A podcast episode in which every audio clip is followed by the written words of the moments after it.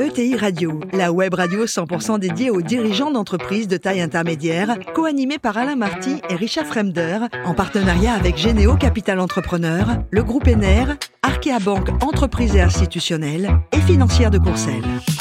Bonjour à tous, je suis vraiment ravi de vous retrouver. Vous êtes plus de 48 000 dirigeants d'entreprise abonnés à nos podcasts. Merci à toutes et tous d'être toujours plus nombreux à nous écouter chaque semaine. Vous savez, vous pouvez réagir sur nos réseaux sociaux et notre compte X ETI Radio-du-bas TV. Aujourd'hui, eh bien, nous retrouvons pour sa chronique toujours bien sentie Gérard Messanville, délégué général adjoint du métier. Bonjour Gérard. Bonjour.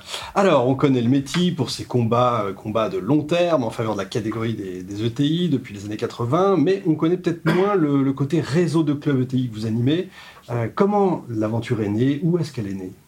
Alors les clubs ETI sont des associations professionnelles qui fédèrent les dirigeants à l'échelle locale, à la maille régionale.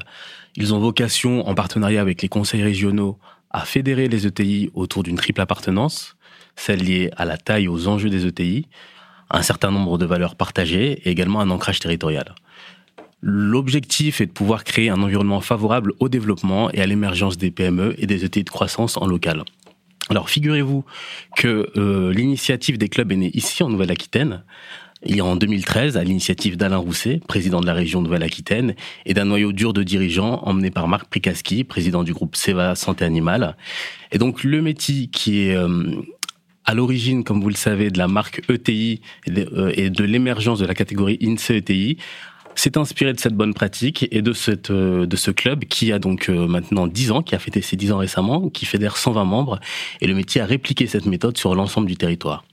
Donc, en deux mots, aujourd'hui, le, réseau des, clubs, c'est 10 clubs dans, dans toutes les régions de France, dans quasiment toutes les régions, qui fédèrent 700 dirigeants et qui représentent 150 milliards d'euros de chiffre d'affaires cumulé et 640 000 emplois. Pas mal du tout. Comment ça fonctionne? Comment fonctionnent les clubs? Euh, Qu'est-ce qu'ils apportent euh, aux adhérents? À quoi ça sert en gros? Alors, les clubs fonctionnent euh, d'une part de façon autonome et souveraine en local. Les clubs ont généralement euh, un certain nombre de missions qui sont peu ou prou les mêmes d'une région à une autre. Alors, à un premier degré, il y a une mission d'animation. Alors, les clubs sont des échanges, sont des cercles d'échange de pair à pair entre les dirigeants, qui échangent entre eux, qui se prennent en main et qui se coachent mutuellement sur un certain nombre d'enjeux euh, stratégiques au développement de leur, de leur ETI. Un deuxième degré, il y a une mission d'impact. Euh, les clubs ont vocation à construire des initiatives concrètes en faveur du, du territoire, du développement du territoire et des ETI. Et en parallèle, les clubs euh, créent une sorte de canal défiltré entre les dirigeants d'ETI et les élus locaux pour pouvoir mettre les ETI au cœur du radar des politiques publiques économiques locales, que ce soit sur des questions d'implantation, de foncier ou de, de fiscalité locale. Vous parliez de coaching, j'imagine qu'il y a aussi des échanges de bonnes pratiques, ce genre de choses? Oui, tout à fait. Alors les, clubs euh, donc euh, mènent une feuille de route qui est bien sûr indépendante, autonome. Il y a un troisième degré sur lequel je peux peut-être euh, revenir et qui me permet de faire le lien entre le métier et les clubs, c'est l'ensemble des sujets d'ordre régalien. On peut penser à la compétitivité, à la politique d'énergie pour lequel la puissance publique nationale est en frottement continu. Et donc le métier, comme vous le savez, est en dialogue constant avec la puissance publique nationale et il, il, construit, il nourrit son argumentaire à partir de remontées de terrain issues des, des clubs et des différents dirigeants qui euh, incarnent en fait directement ces problématiques et qui les portent, qui portent la parole pour éclairer le, le, politique sans intermédiaire, et ce qui montre le lien naturel et à la fois fondamental entre les clubs et le métier pour confronter quotidiennement la puissance publique nationale euh, à l'économie du réel. Du coup, ils ont un impact euh, concret sur le territoire? Oui, tout à fait. Alors L'impact euh, se fait à l'aune d'une feuille de route qui est établie dans chaque club.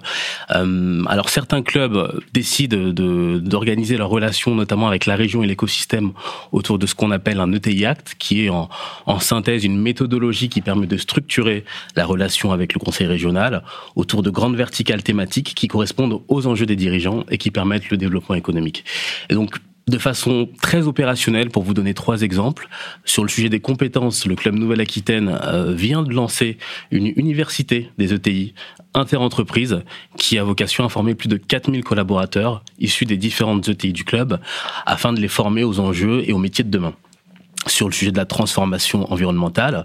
Euh, je pense à plusieurs clubs, mais notamment au club Île-de-France, qui organisent des salons euh, autour de solutions de décarbonation euh, des ETI avec des, des, tiers de confiance. Et elles apportent finalement un sourcing sur étagère aux ETI avec des offres de solutions labellisées.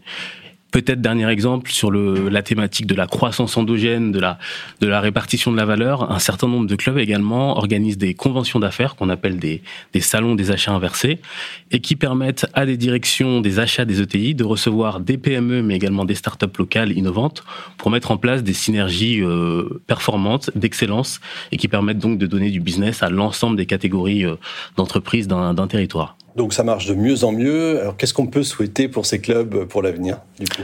Alors on peut souhaiter deux choses. Premièrement, on peut souhaiter aux, au clubs, à l'ensemble des clubs, de fêter leurs 10 ans, comme euh, le club Nouvelle-Aquitaine il, y a quelques temps, ce qui montrera et attestera la pérennité du modèle et surtout la pertinence de l'offre d'accompagnement auprès des dirigeants dont le, le, temps, comme nous le savons, est, est, très compté.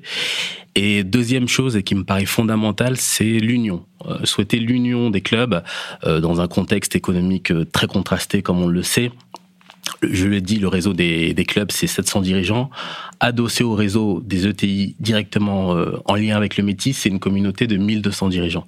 Donc, on peut souhaiter, et il, faudrait souhaiter que ces clubs et ces ETI parlent d'une même voix pour défendre la catégorie ETI, qui est un combat de, de, plusieurs décennies, afin de placer les ETI au cœur des politiques économiques françaises, mais également européennes, car nous sommes convaincus que les ETI sont la planche de salut de la réindustrialisation française, mais également du travailler et du produire en France. Gérard Messanvie, vous êtes formidable et toujours très clair comme d'habitude. Merci beaucoup d'avoir contribué à cet épisode de TI Radio. Fin de cette chronique. Retrouvez tous nos podcasts sur notre site et suivez nos actualités sur notre compte X et LinkedIn. On se retrouve mardi prochain 14h précise accueillir un nouveau dirigeant. L'invité de la semaine de ETI Radio, une production B2B Radio en partenariat avec Généo Capital Entrepreneur, le groupe ENER, Arkea Banque Entreprise et Institutionnelle et Financière de Courcelles.